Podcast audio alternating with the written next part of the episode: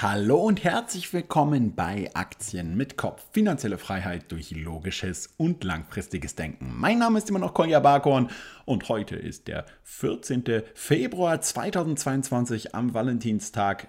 Ist natürlich nicht nur die Liebe wie immer rot mit Herzen bestückt, sondern auch unser Depot. Jedenfalls meins heute. Und deswegen habe ich heute Richie eingeladen. Und wir werden so ein bisschen über die aktuelle Marktlage sprechen, aber vor allem auch über so das Thema Absicherung in der eigenen Aktienstrategie. Kann das Sinn machen? Worauf sollte man da achten? Und er bringt auch gleich ein Beispiel mit, ähm, wo er erklärt, wie man zum Beispiel sich gegen fallende Kurse absichern kann, aber was das eben unter Umständen auch kostet, denn wie wir wissen, nichts ist an der Börse umsonst. Also, wir springen gleich rein ins Gespräch. Ich wünsche euch viel Spaß und natürlich noch einen richtig guten Montag. Hallo, herzlich willkommen hier zurück, Richie im Podcast. Wie geht's dir heute? Wunderbar. Ich glaube, das erste Mal, dass wir zusammen was zu tun hatten, war in, in auf bei, bei einem Podcast bei dir. Äh, ich glaube, wir haben es vor kurzem mal gehabt. Das ist schon fünf oder sechs Jahre sogar her, wo ich mich mal mhm. angemeldet habe und gesagt, in deinem Video, das ich gesehen habe von dir, da stimmen ein paar Sachen nicht und hast mich eingeladen zum wieder äh, richtigstellen. Ja, so hat das Ganze angefangen und wegen dir sitze ich jetzt manchmal vor YouTube und auf Videos drehen. Dankeschön. Ja, siehst du? Hm, ja, ist wirklich eine lange Zeit schon her. Fünf Jahre und in den fünf Jahren ist ja so einiges passiert. Ähm, kann man sagen, oder? Die ganze... Wir langweilen uns definitiv nicht, nein. Nee, genau. Was, was geht äh, gerade an der Börse Stuttgart so alles ab? Also wir haben einige neue äh, Projekte, die wir dieses Jahr noch live stellen werden. Da darf ich noch nichts dazu sagen. Vielleicht aber in nächster Zeit mal. Was natürlich bekannt ist, dass wir die Invest äh, etwas nach hinten verschoben haben, weil einfach die Chancen, dass die Investen äh, wirklich dieses Jahr auch mal live wieder vor Ort stattfindet. Ja, letztes Mal haben wir die Messe digital gemacht, war auch ganz cool irgendwie, aber es hat halt auch der Kontakt direkt zu den Menschen gefehlt. Und dementsprechend werden wir dieses Jahr eben einen Live-Termin wieder haben. Und da bin ich auch ganz stark in der Organisation, dass wir einfach die ganzen entsprechenden Blogger mit reinholen, dass einfach ein bisschen Content und auch ein bisschen ein paar Vorträge gemacht werden. Und es wird ziemlich spannend. Das heißt, im Mai, 20., 21. Mai, in Stuttgart haben wir dieses Jahr endlich wieder eine Messe. So Omikron und wer immer auch dann noch kommen will, will äh, vor Ort live in der Halle. Das bedeutet, aktuell ist es dann aber auch schon äh, rein gesetzlich und so wieder erlaubt, solche Messen zu machen, ja? Oder ist das alles noch so ein bisschen so, wenn das und das kommt, dann können wir es machen, oder? Also unter den aktuellen Gegebenheiten wäre es dann voraussichtlich möglich, was man auch ganz klar sagen muss, wir sind keine, beide keine Virologen, aber wir wissen ja alle bisher in der Vergangenheit, im Sommer war es halt einfach, weil die Leute draußen waren, seltener auf dem Haufen gesessen haben, ging halt ja. die ganze Ansteckungszahlen in den Keller. Ähm, wir sehen auch hoffentlich, dass bis dahin auch die, Infektion, die, die Infektionszahlen runtergehen, vielleicht noch ein mhm. paar mhm. sich mehr impfen lassen und das Ganze dann eben ein Szenario hat, dass man sagen kann, ja, mit trotz allem mehr Abstand als sonst, wir müssen gucken, mit oder ohne Masken, je nachdem, was bis dahin mhm. die Regierung sich so ausdenkt. Aber wir hören jetzt ja schon wieder die ersten Rufe nach Lockerung und wir hoffen einfach, dass wir bis dahin im Mai ähm, das soweit eben auch machen kann, dass wir vor Ort einen Termin abhalten können. Wie gesagt, wissen können wir es nicht, ob nach Omnicrom oder irgendwie Betacrom oder sonst irgendjemand kommt, keine Ahnung. Aber man, besser, man kann so zumindest besser planen, als wenn man das Ganze wesentlich früher gemacht hätte, weil ursprünglich war das Ganze ja schon im ähm, Ende März, Anfang April irgendwann mal angedacht und da ist halt das Risiko wesentlich größer gewesen, dass wir bei der Durchführung der Messe Probleme kriegen und jetzt nach hinten geschoben zu einem Termin und sagen, also wenn es da nicht geht, dann können wir es dieses Jahr wieder ganz lassen. Okay, das, da wird man wahrscheinlich dann irgendwann, spätestens irgendwann so ein paar Wochen vorher dann Bescheid bekommen. Ich hoffe halt ja. auch, dass man, dass es halt nicht zu streng dann wird, so von wegen, äh, ja, ein begrenzter Einlass für so und so viele Leute oder so, keine Ahnung. Ja, ja also auch da muss man sagen, irgendwo, es muss halt auch sinnvoll sein, äh, dass halt die Stände ein bisschen mehr Abstand untereinander haben, finde ich eh gut. Dann ist es vielleicht nicht ganz ja. so laut, wie sonst immer ist, weil nach den zwei Tagen war immer dermaßen heiser, weil du halt gegen so viele andere anschreien musstest und ich bin ja auch nicht unbedingt leise, aber es fiel mir trotzdem schwer und es kann ja auch mal vorteilhaft sein, dass es ein bisschen gestreckt wird, aber trotzdem halt wir äh, genügend Aussteller da haben, genügend Content, coole Blogger, die dabei sind, kann man sagen, du auf jeden Fall auch. und es kommen auch ein paar coole, also äh, und natürlich ja, auch und, ich, ja. und natürlich auch ein bisschen Vortragsprogramm, ähm, wo ich dann einige Blogger auch mal mit einem oder anderen Vortrag hoffentlich in der Messe platzieren kann und dann wird das Ganze wieder eine runde Sache. Und gerade nach ganz ausgefallen, dann letztes Jahr digital, wird es dieses Jahr wieder hoffentlich in alten Frische, in alter Frische wieder einfach vor Ort und cool werden. Und vor allem ja. auch für die Community ist es halt auch geil, dass die Leute sich untereinander auch mal austauschen können, was digital einfach schwieriger war. Ich kann mich gut erinnern auf der Blogger Launch, wie einfach dann ganz viele, plötzlich standen Leute zusammen, ohne einen Blogger und die haben sich einfach so unterhalten über irgendwelche Themen und das hat einfach bisher gefehlt. Und das, da bin ich ganz glücklich drüber, dass wir es dieses Jahr hoffentlich wieder hinkriegen. Warte, Holzklopfen. Ja, jetzt hm, war's. Ja. ja, genau. Also man muss ja auch immer wieder auf Holz klopfen an der Börse, glaube ich, ja, weil ähm, ich meine, auch wenn man jetzt überlegt, okay, was für Vorträge will man halten oder über welche Themen diskutiert man und viele Anleger in den Foren oder auch sonst wo diskutieren halt immer eigentlich auch recht ähnliche Themen, mhm. die dann irgendwie, je nachdem, wie lange man an der Börse schon dabei ist, wahrscheinlich den einen oder anderen auch schon so manchmal so ein bisschen aus Hals und Ohren raushängen. Aber auf der anderen Seite ist es auch immer wieder gut, finde ich jedenfalls, sich gewisse Sachen zu wiederholen, weil es ist eben nicht so, dass man irgendwie einmal gelerntes äh, eben so verarbeitet, dass man es irgendwie bis in alle Ewigkeiten behält, weil ähm, eben an unterschiedlichen Börsenphasen man immer wieder auch, das merke ich bei mir auch, sich so wieder ertappt dabei, dass man einfach so in gewisse Muster äh, oder Verhaltensmuster äh, umkehrt, wo man irgendwie anfängt, Dummes zu tun, ja. Und deswegen das Gehirn filtert einfach Sachen raus, die man lange nicht mehr getan hat, nicht mehr gebraucht ja. hat. Ich meine, oder auch genauso, je länger irgendwas her war, was man getan hat. Äh, ich bin jetzt hier Papa, achtmonatiges Kind. Ich unterhalte mich mhm. mit ganz vielen Leuten und die erzählen dann sagen, was ihr Kind schon genau konnte. Und wenn man genau hinhörst, war das Kind halt damals keine acht Monate, sondern zwei Jahre. Das ist für viele ja, Leute ja. aber irgendwie das Gleiche. War halt damals ein Kleinkind. Und genauso ist es natürlich auch bei allem anderen, was man gelernt hat und nicht mehr allzu oft anwendet oder einfach aus dem Blick verliert, dann verzerrt das Ganze. Und äh, ja, das Thema an der Börse, wir haben ganz viele Wiederholungen Wiederholungen. Ich kenne es jetzt zum Beispiel auch von mir, je öfter ich irgendwas erkläre, je selbstsicherer bin ich in der Thematik, je besser kann ich es vielleicht auch erklären, weil ich es zum dritten Mal in anderen Worten beschrieben habe und mit Leuten auch sehe, wie kam das an, wie verstehen sie das. Und wenn man was nur mhm. gelesen hat und sich nicht mit anderen austauscht, dann ist einfach dieses Wissen nicht ganz so tief verankert, wie wenn man wirklich sich mit anderen Leuten austauschen kann, die Reaktion auf meine Argumente sieht und ja. einfach mal andere Argumente beisteuert. Und dann macht das Ganze auch viel, viel mehr Sinn und dann wird man auch sicherer in dem, was man tut und einfach auch selbstbewusster. Und Selbstbewusstsein im gewissen Maß gehört natürlich bei der Börse auch dazu, damit man eben nicht bei einem kleinen Windstoß sofort umfällt. Ja, und vor allem, was ich auch immer in letzter Zeit extrem merke, ist so dieser Überhang an, an, an Bewertungen der, der letzten Tage und Wochen. Also ich habe immer so den Eindruck, es passiert irgendwas Neues, jetzt gerade irgendwie Ukraine-Krise mhm. oder potenzieller Krieg und so weiter. Und auf einmal gibt es halt einfach nichts anderes mehr, was irgendwie relevant zu sein scheint. Und ähm, die Informationen der letzten Tage, Wochen und Monate sind sozusagen die einzigen Sachen, die noch irgendwie zählen. Also als kleines Beispiel mal, ähm, man hat ja so in den letzten Jahren eigentlich immer mehr gesehen, ähm, ja, Tech-Aktien und äh, die, die großen Fangaktien und so, die hängen halt, äh, die ziehen die ganzen Indizes mit nach oben und die hängen eigentlich die Wirtschaft, kann man sagen, immer mehr ab. Mhm. Und ähm, wer hat überhaupt noch irgendwelche anderen Aktien? Ja, Warren Buffett ist out und so weiter. Hat man auch sehr häufig wieder gesehen. Ich kann mich an so viele Videos erinnern mit, ja, Kathy Wood ist die neue Warren Buffett. Warren Buffett hat nichts mehr zu sagen. Und eigentlich ist ja immer genau dann der Zeitpunkt, wenn man das hört und liest, sich mal so wieder zurückzuerinnern und einfach mal zu vergleichen und zu gucken, ist denn eigentlich über jeden Zeitraum der Nasdaq immer besser gewesen als jetzt irgendein anderer konservativerer Index beispielsweise. Ja. Und dann merkt man halt immer so, nein, war er nicht. Also ist es auch höchst wahrscheinlich, dass das nicht immer so weitergeht. Und dann aber daraus die Erkenntnis wieder zu ziehen, dass nur weil es jetzt sozusagen auch mal einen Einbruch in Tech-Aktien gibt, man deswegen jetzt alle verkaufen sollte, um alles umzuschichten, ja auch wiederum eine falsche Erkenntnis ist, ja. Und deswegen finde ich diese Wiederholungen einfach unfassbar wichtig. Und da wollen wir heute ja so ein bisschen mal ein paar ein paar ähm, einzelne Strategien, aber auch Produkte und so weiter äh, hervorheben oder auch erklären.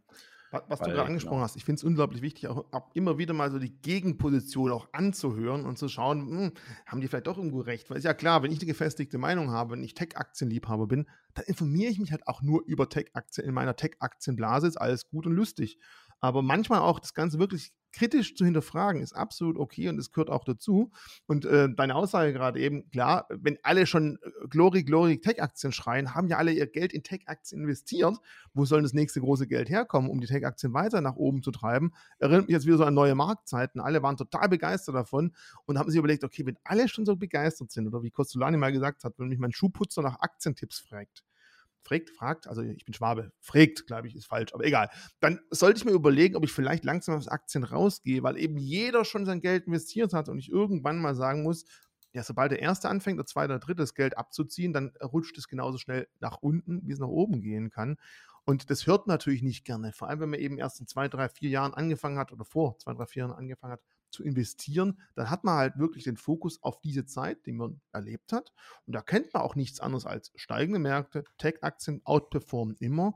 Aber man muss dann auch verstehen, dass es durchaus auch mal anders sein kann fällt natürlich schwer. Weil wenn ich jetzt anfange zu sagen, ja, ja, okay, habe ich verstanden, ich gehe aus Tech raus und gehe in irgendwelche langweiligen Konsumgüterhersteller rein und Tech-Aktien geht halt weiter nach oben, dann ärgert es jeden natürlich. Dann sagt man sich selber, ja. verdammt, was habe ich verpasst? Und das eine muss man sich überlegen, das heißt ja nicht, das eine tun, das andere lassen. Man kann ja auch sagen, ich gehe auf Nummer sicher, habe Tech-Aktien schon gut verdient und da, wo ich mir glaube, naja, da haben die den Zenit vielleicht schon bald erreicht oder ich habe keine Fantasie mehr, warum der Kurs noch weiter so exorbitant explodieren soll, ich will aber trotzdem investiert bleiben, dann ziehe ich halt zumindest mal einen Teil raus und überlege mal, ob ich vielleicht mal genau das Gegenstück, was Konservatives einmal reinlege weil ich sag mal, Börse besteht für mich aus drei wichtigen Sachen. Ein Zeitraum, dass sie möglichst langen Atem haben, eine gute Mischung, ganz klar, und die Performance. Und äh, Top-Performance ist ja schön und gut, aber durch eine gute Mischung kann ich mal langfristig die Performance auch sichern und eben nicht nur dieses Jahr wieder 80% mit äh, Tech-Aktien gemacht.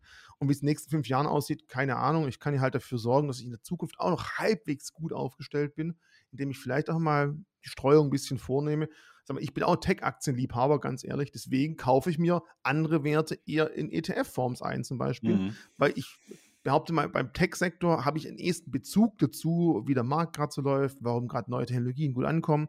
Beim Rest, da will ich mich gar nicht auch noch beschäftigen. Ich weiß aber, es wäre durchaus nötig und da ich es nicht kann, besorge ich mir halt irgendwie ETFs, die genau das tun, was ich selber eben nicht kann. Das ist einfach vielleicht so ein Tipp, den jeder sich mal zu Herzen nehmen sollte. Dann kann man auch mal ruhig ins Depot reinschauen, auch nach krachenden Tagen.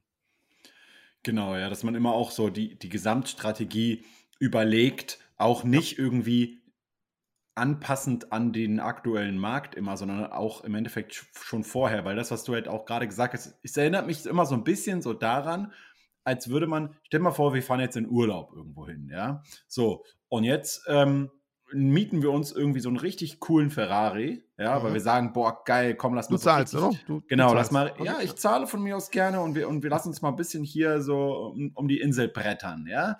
Ähm, und dann, ui, einer von uns, ja, wahrscheinlich ich, vielleicht aber auch du, Richie, keine Ahnung, einer von uns schrottet den Ferrari. Mhm. Und danach denken wir uns dann einmal so, ui, äh, lass mal schnell noch eine Vollkaskoversicherung abschließen.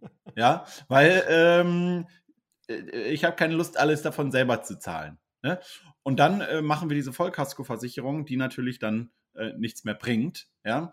Ähm, nur um dann irgendwie wieder irgendwas anderes zu machen ähm, und zu sagen, okay, als nächstes holen wir uns irgendwie einen Bullybus oder so, keine Ahnung, wir holen uns nie wieder einen Ferrari. Ja? Aber wir erkennen gar nicht, wir hätten vielleicht einfach so vorher diese Vollkaskoversicherung abschließen sollen. Also und bei mir, ich denke mir halt immer, okay, das Wichtigste ist, genau wie du gesagt hast, der Anlagezeitraum und wie viel Volatilität halte ich aus, wie viel Risikotoleranz habe ich.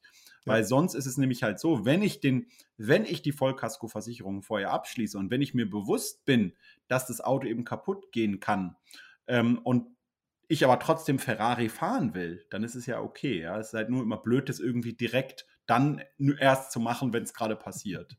Oder ich all mein Geld in die Ferrari-Miete stecke und für den Sprit dann nichts mehr übrig bleibt. Das ist ja auch doof. Also ja, absolut. das ist ein schönes Beispiel, dass man halt wirklich versuchen sollte, bei manchen Überlegungen erstmal zwei Schritt Abstand zu nehmen und alle Aspekte mit zu berücksichtigen.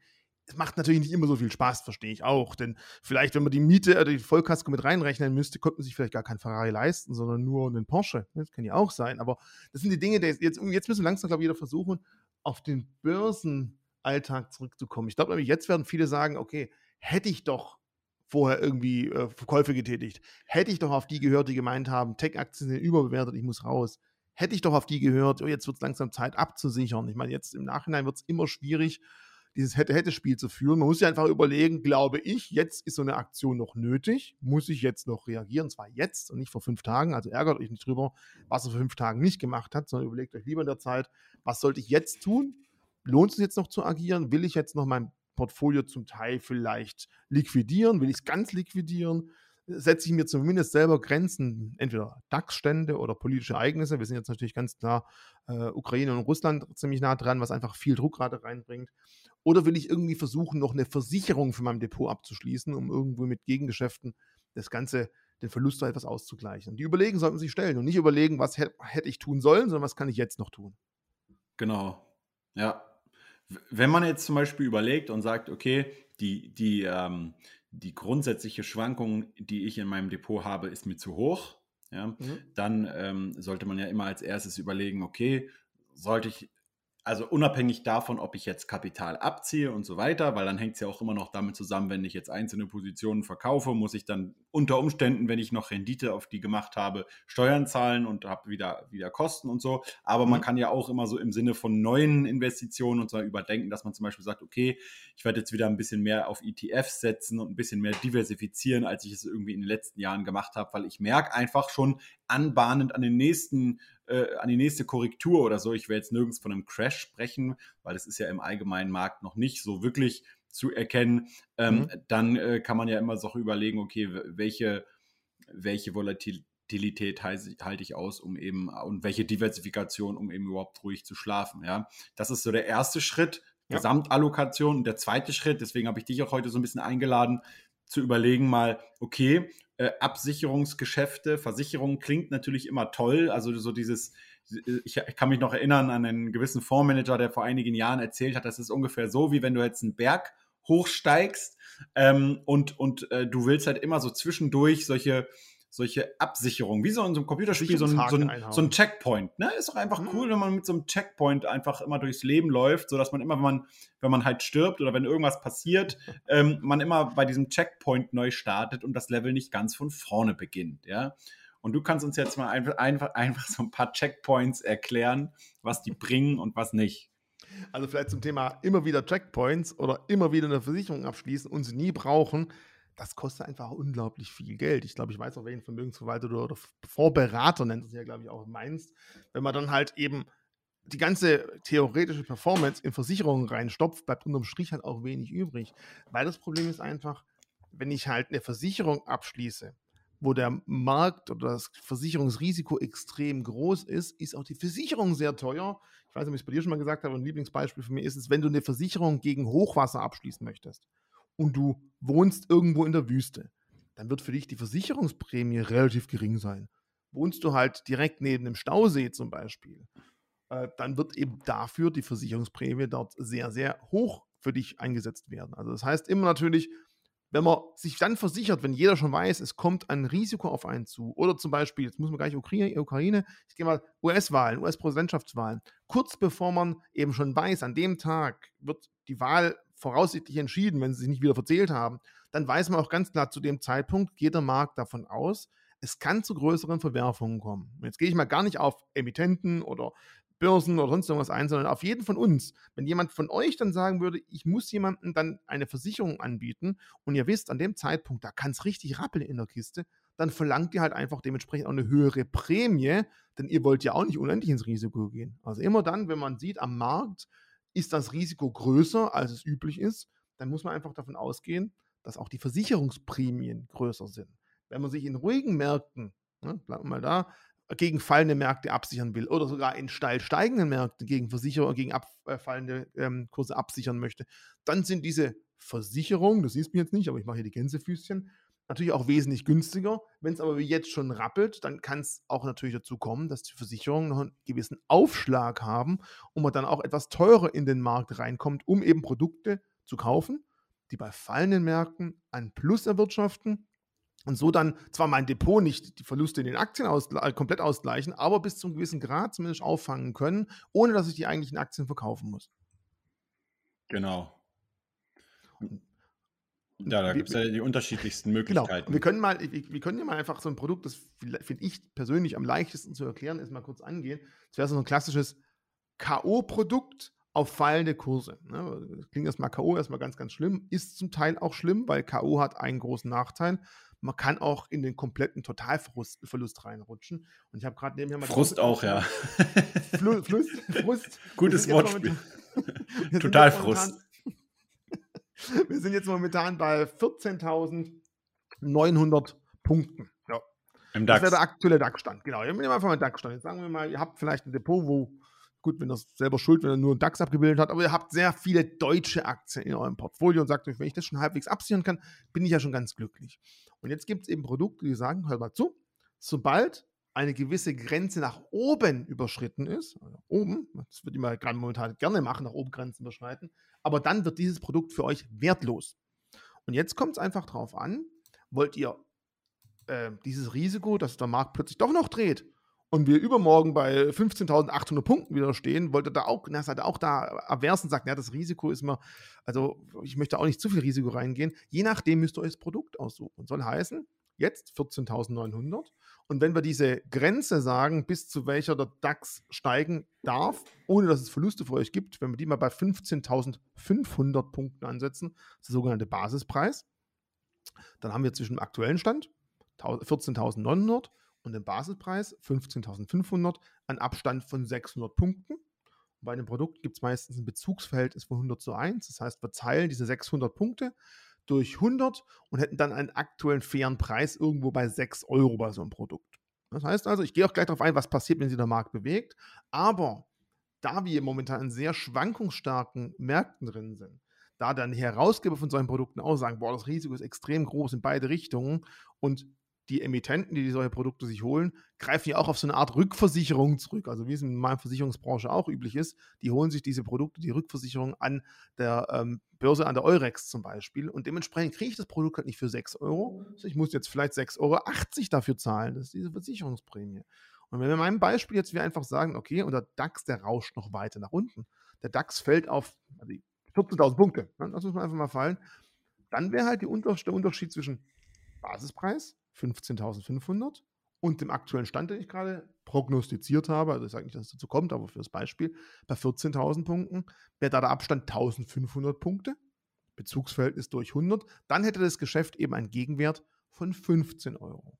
Also in dem Beispiel gerade eben kann ich dann ganz klar sagen, wenn wir vom jetzigen Stand 6 Euro investieren und der DAX fällt eben weiter auf 14.000 Punkten, dann wird eben aus diesen 6 Euro ein wesentlich höherer Betrag in meinem Portfolio und damit kann ich dann, wenn ich den rechtzeitig veräußere, bevor der Markt wieder dreht, weil wenn der mhm. Markt wieder steigt, wird das Produkt nämlich auch wieder weniger wert. Wenn ich also ich das Gefühl habe, jetzt sind wir beim Tiefpunkt, jetzt löse ich meinen Hedge, meine Absicherung auf, dann kann ich die Differenz, 6 Euro im Kauf, 15 im Verkauf, als Betrag in mein Portfolio eincashen, mein Verrechnungskonto eincashen, wo ich sage, und damit habe ich dann zum gewissen Maße auch die Verluste auf der anderen Seite ausgeglichen. Aber du merkst schon, das sind ganz viele, wenn, dann rechtzeitig überhaupt, weil wenn ich den Punkt verpasse, ne, das klingt jetzt total bescheuert, ich verpasse den Tiefpunkt, um mein Produkt zu verkaufen, aber ich mache ja damit Gewinne, wenn ich den verkaufe. Wenn ich den eben verpasse und der Markt steigt wieder, äh, dann ist die ganze Absicherung wahrscheinlich obsolet gewesen und ich habe zumindest dann auch meine, meine Versicherungsprämie, ich sagte, 6 Euro wäre der richtige rechnerische Preis, ich zahle wahrscheinlich 6,80 Euro, die ist dann wahrscheinlich irgendwann weg. Ich würde aber gleich nochmal ein anderes Beispiel machen, wo ich sage, ich kann das Ganze auch wesentlich schärfer ansetzen, dass ich theoretisch bei fallenden Märkten mehr verdienen kann, aber auch das mhm. Risiko eingehe, sobald der Markt ein bisschen nach oben steigt, verliere ich auch ganz schnell was. Aber bevor ich das erkläre, mal die Frage ohne eine Grafik, nur in äh, gesprochenen Wort ist etwas schwierig zu erklären. Kam das halbwegs bei dir an, was ich damit sagen wollte? es kam schon an, also ja. ähm, dass man sich halt über so ein Knockout-Produkt beispielsweise bei einem DAX, aber das geht ja auch bei anderen Indizes, genau, je nachdem, was es auch gibt, genau, genau ja.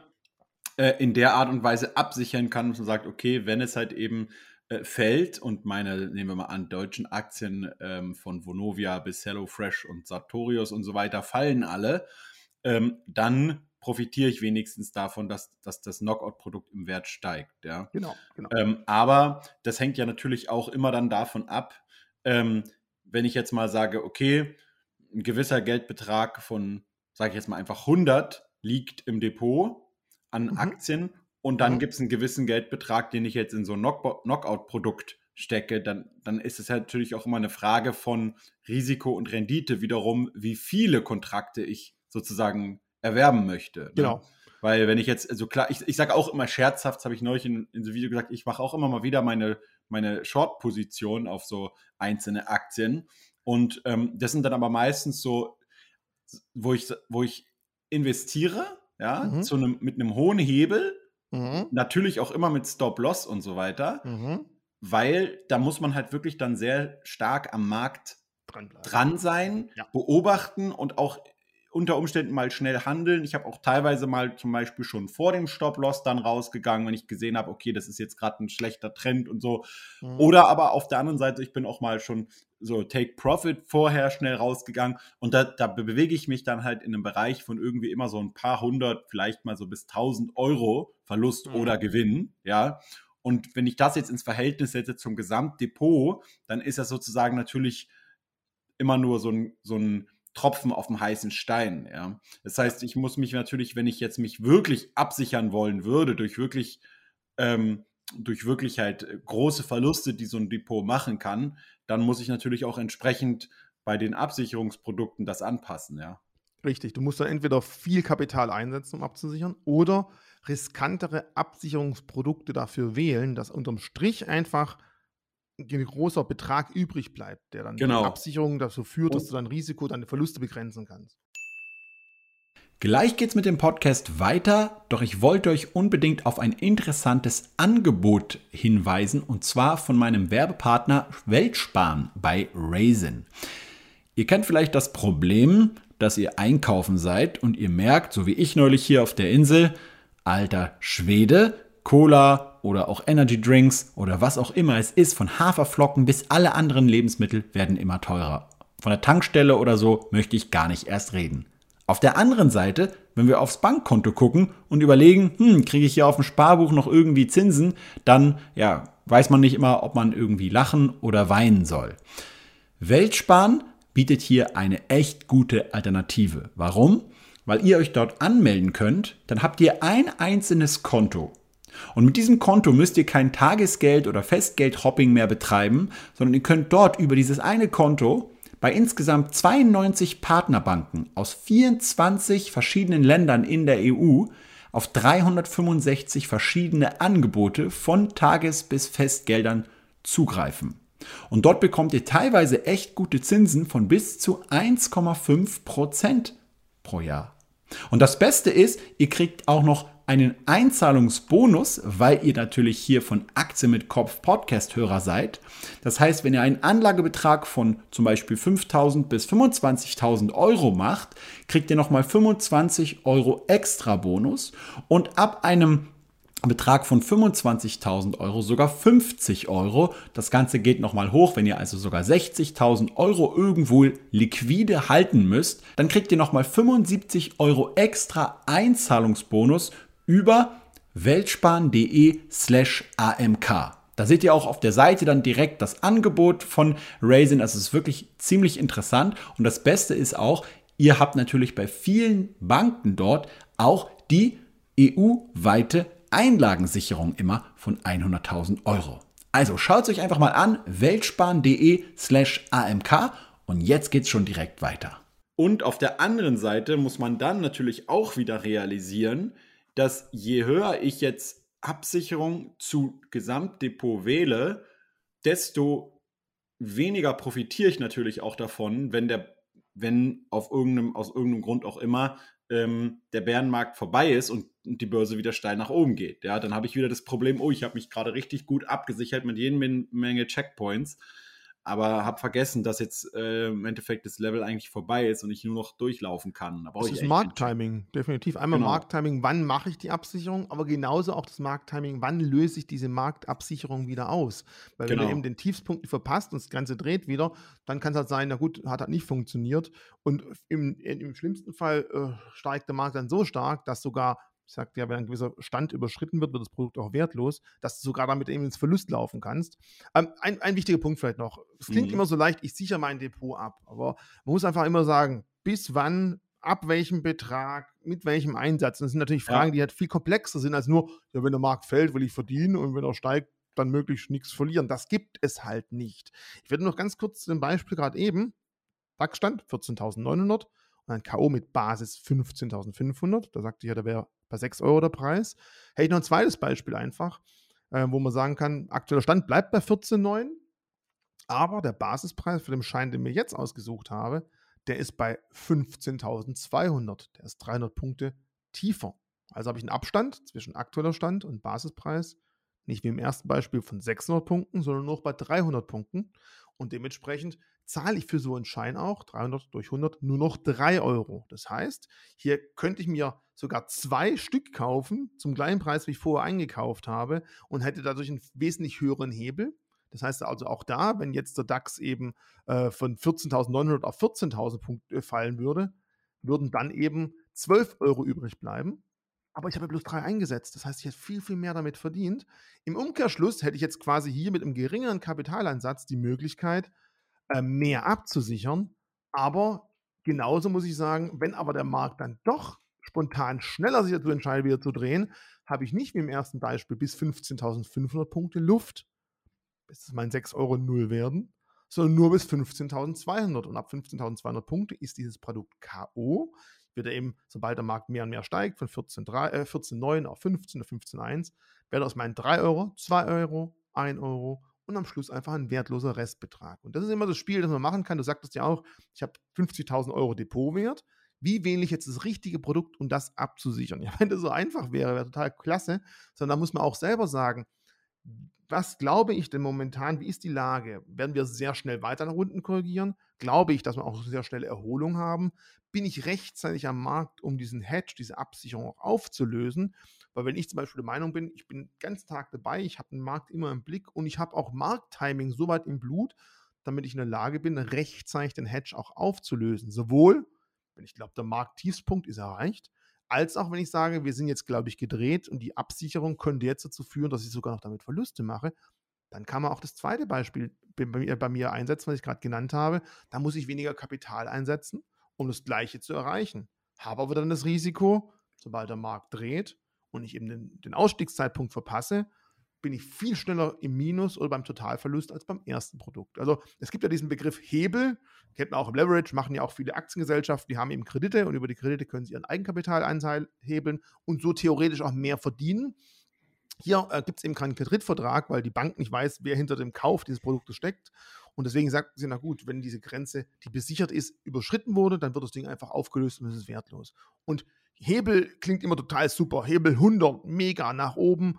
1% gestiegen und ich habe 100% gewonnen. Ja, der Hebel wirkt halt in beide Richtungen. Und wenn man halt dann 1% verliert, ja. ist an der Markt, am Markt ist das Wertpapier auch komplett wertlos, das ich gekauft habe mit Hebel 100. Und deswegen den Hebel bitte richtig einsetzen. Und das fängt schon an.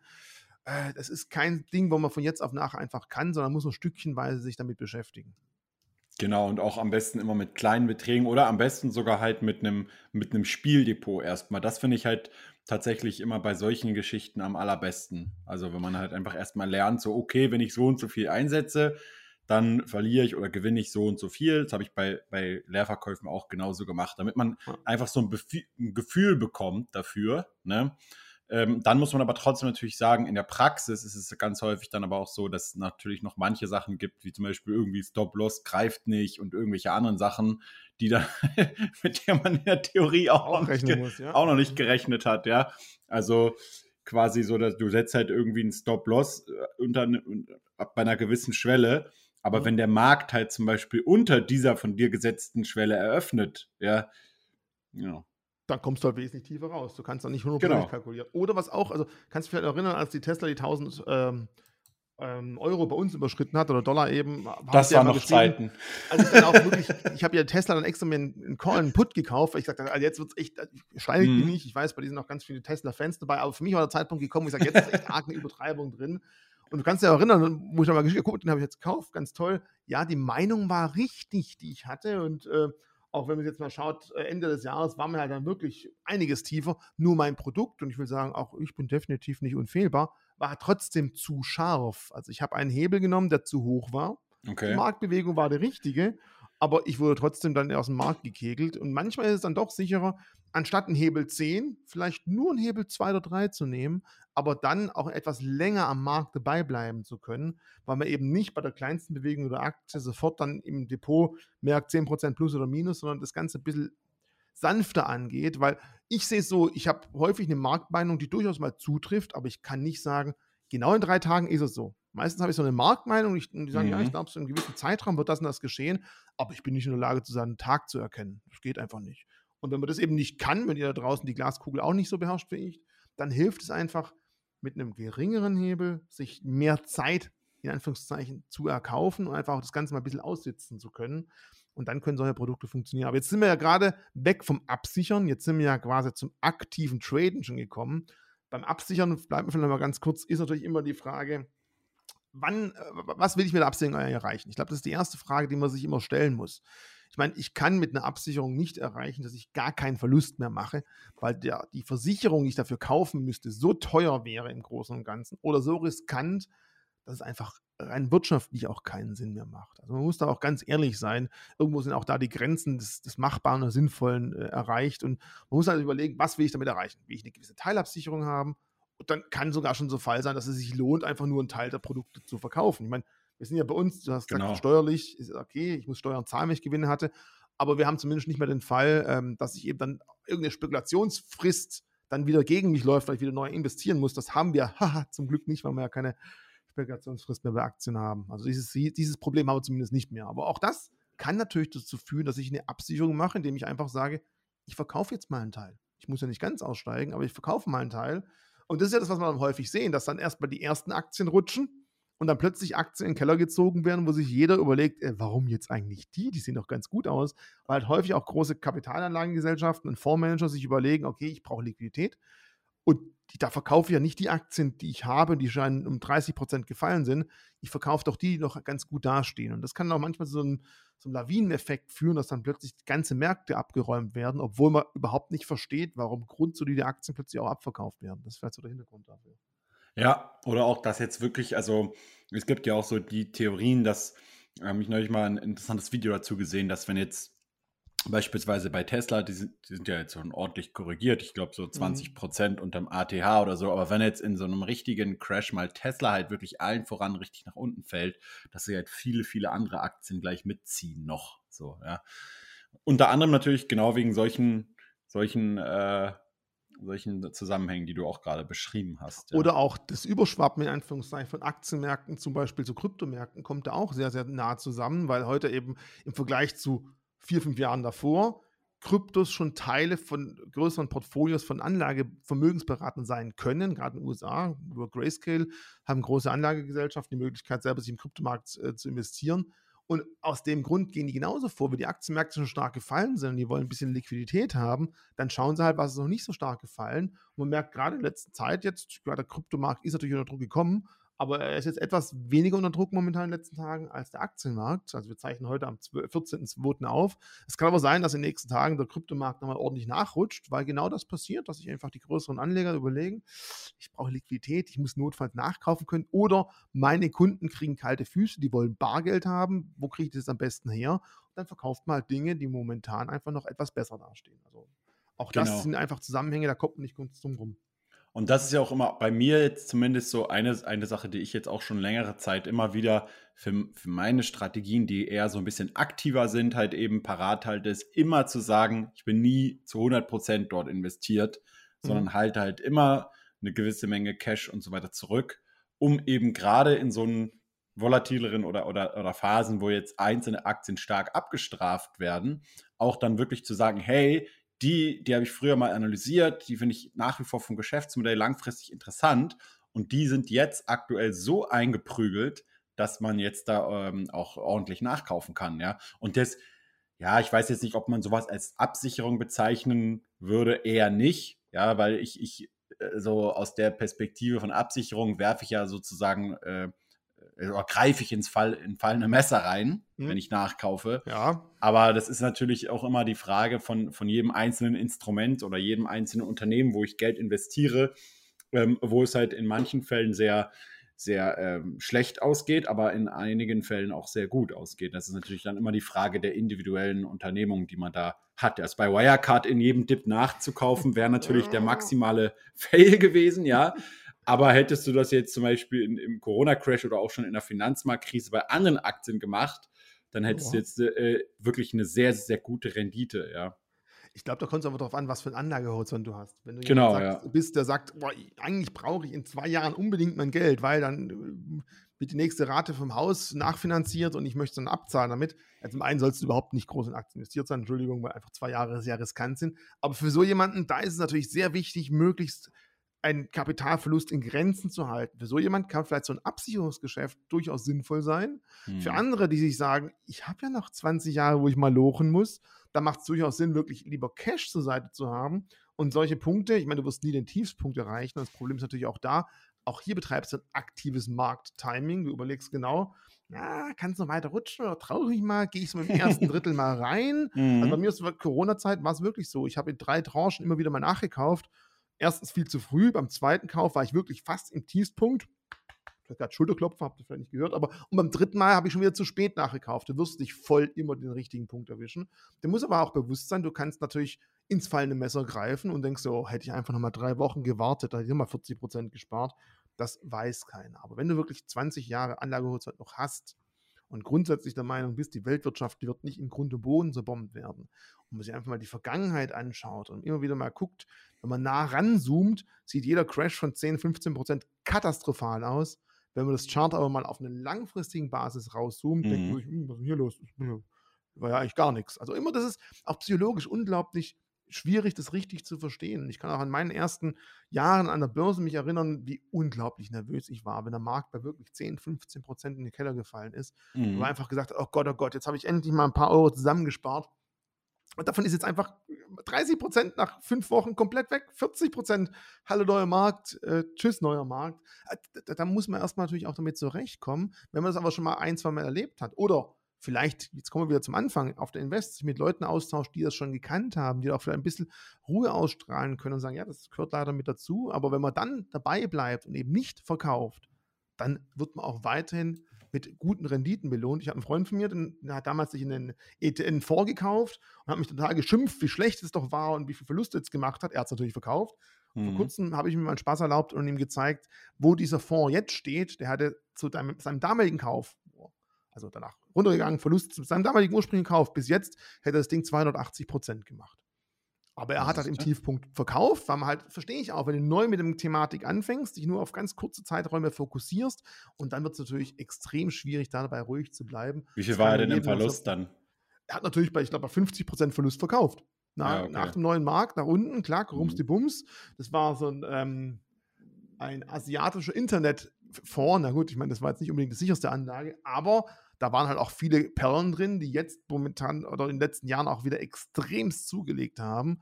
Aber wenn man halt diese Geduld nicht mitbringt oder auch einfach den ganzen Blick ja. darauf nicht wirft, dann passiert einfach sowas.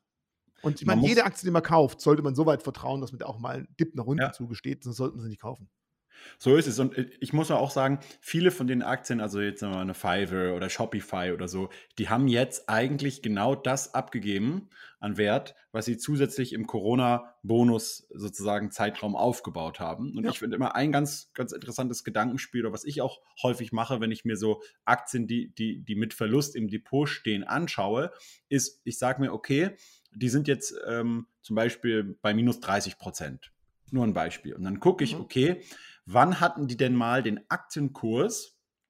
Ähm, wenn ich jetzt, wenn ich jetzt von, von meinem aktuellen Kurs, nehmen wir jetzt mal als Beispiel Shopify, die sind jetzt bei irgendwie 740 Euro oder so. Ne? Mhm. Die waren zwischendurch, waren sie irgendwie bei fast bei, ja, bei dem Doppelten kann man sagen, bei 1500. Und wann hatten sie denn auf dem Weg nach oben den Kurs, den sie jetzt haben? Das mhm. ist, das finde ich, ist so ein interessantes Gedankenspiel, weil das ist nämlich bei Shopify so ähm, gewesen, so ungefähr so Juni 2020, also so vor nicht ganz zwei Jahren. Und dann kann man sich mal anschauen, wenn man jetzt die Börsenstimmung mal weglässt und wirklich komplett ausblendet, also nehmen wir einfach mal an, die Börse hätte genau an diesem Juni 2020 zugemacht mhm. und zwischen dem Zeitpunkt und dem Zeitpunkt jetzt hätte es gar keinen Kurs gegeben von Shopify. Ja, also diese, ja. diese einmal nach oben und dann wieder nach unten, hätte es gar nicht gegeben. Ausblenden. Wie hat sich das Unternehmen in der Zwischenzeit operativ entwickelt? Also ist sozusagen, weil die Marktkapitalisierung ist ja jetzt genau die gleiche wie damals, vor zwei Jahren. Mhm. Aber wie sieht es denn aus bei Gewinnen, bei Umsätzen, bei äh, Marktanteil? Bei, was hat sich in den letzten zwei Jahren getan? Und dann kann man sagen, kann man nämlich ganz häufig einfach mal auch so überlegen, okay, warum sollte denn jetzt das Unternehmen, wo es schon viel mehr Umsätze, viel mehr Gewinne und so weiter macht, warum sollte es jetzt auf einmal äh, ein, ein, schlechtes Investment sein, aber damals zum Beispiel zu dem Zeitpunkt. Genau. Das ist, glaube ich, ein wichtiger Punkt, dass man Leuten auch klar macht, An der Börse wird nicht der reale Preis, der Wert einer Aktie eines Unternehmens gehandelt.